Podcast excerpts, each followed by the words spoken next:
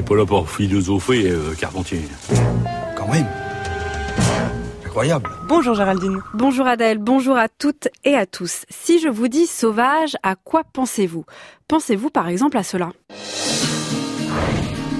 There are people in this world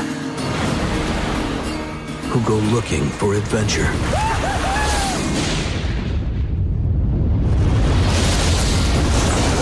Christopher McCandless was searching for himself.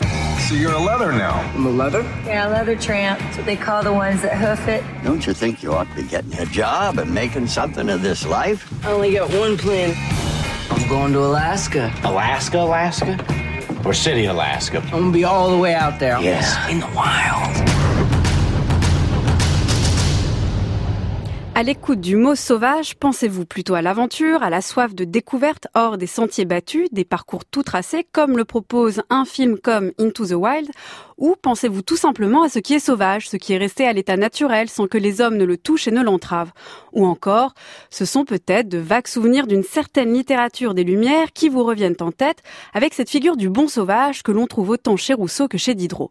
Ou alors, dans un tout autre style, en entendant le mot sauvage, vous pensez peut-être à ça. I can feel it. It's magic.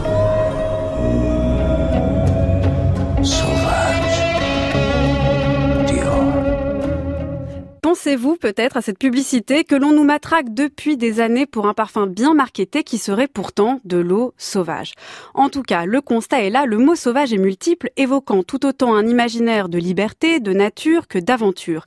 Mais il a été apprivoisé, dompté, bien rangé, au point de n'avoir plus rien de sauvage. De fait, ce terme de sauvage, comme on l'a entendu, est devenu bien familier. On parle de littérature de la wilderness, cette littérature américaine des grands espaces qui plaît tant et se vend bien. Il fait partie d'un pan de l'anthropologie et de la philosophie et il constitue un horizon d'évasion pour quiconque se sent enfermé dans sa petite vie. Comment donc comprendre que l'on ait fait nôtre cette idée de sauvage au point de la dénaturer? Que reste-t-il de sauvage quand on se l'approprie ainsi, quand on se le rend aussi proche de nous et aussi familier? De quoi sauvage est-il donc le nom aujourd'hui?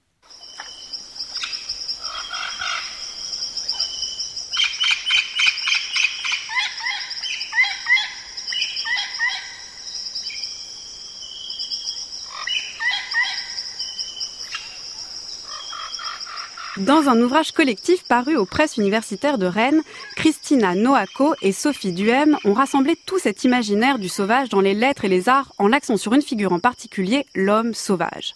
Qu'incarne cette figure que l'on trouve tout autant dans les fictions sur les origines de l'homme que dans une série comme Trou Détective avec ce personnage diabolisé des bayous de la Louisiane?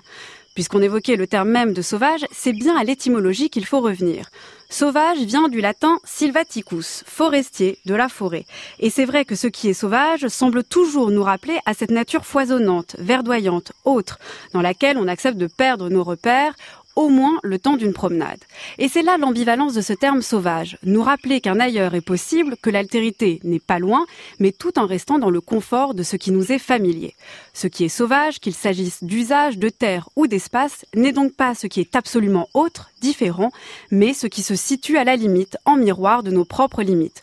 En témoigne cette forêt, à la lisière, ces plantes, ces arbres, ces végétaux que l'on aime à côtoyer. C'est le premier soir d'octobre que le sort m'a fléché. Nous achevions de nettoyer la rive gauche de la Grande Leyre. Nous avions débardé les arbres surnuméraires, débité les sujets difformes.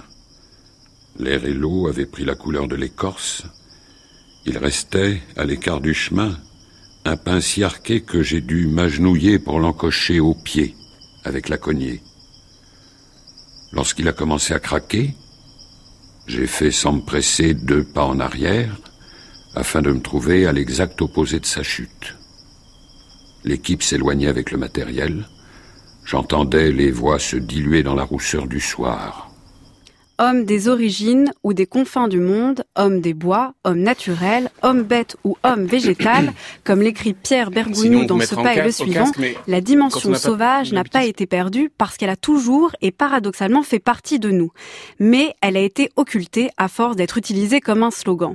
Comment, et c'est la question qui reste, redéployer ce qui est sauvage en nous, en faire encore un horizon d'interrogation et de libération, et pas de récupération Eh bien, pour le savoir, je vous propose de lire L'homme sauvage dans les lettres et les arts. C'est sous la direction de Christina Noaco et Sophie Duhem et c'est paru aux presses universitaires de Rennes. Merci beaucoup Géraldine, votre chronique est à réécouter en ligne sur le site du journal de la philo.